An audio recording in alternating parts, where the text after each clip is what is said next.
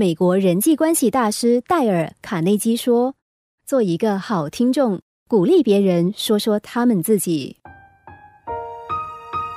癌症末期住在安宁病房的一位老妇人，最近脾气突然变得古怪，再也不愿让探病的女儿们接近。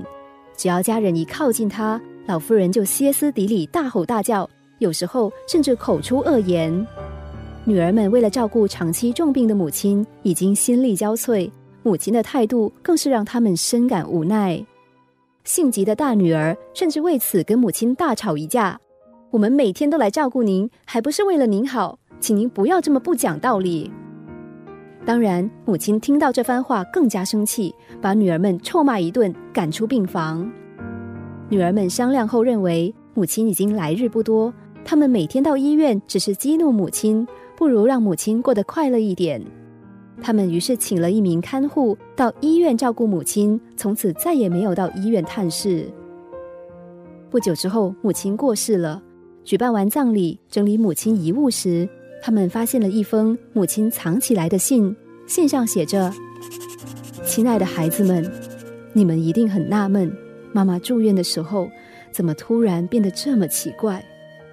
我知道自己就要离你们而去，我希望让你们讨厌我，甚至恨我，这样我走的时候你们才不会那么难过。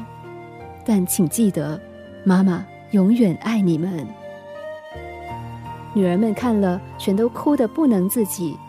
然而，无论他们再怎么后悔，也没有机会弥补心中的遗憾了。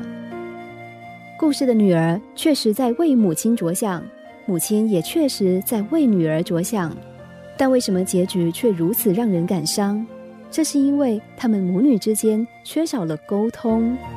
如果女儿有机会知道母亲的想法，如果有机会让母亲知道他们是多么想陪着母亲走完人生的旅程，也许就能生死两无憾。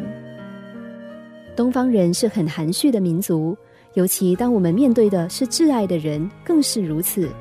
我们总是揣测对方的心意，做出为对方着想的决定。虽然出发点是好的，结果却未必如此。只要多一点倾听，多一点沟通。我们人生的遗憾就能减少许多。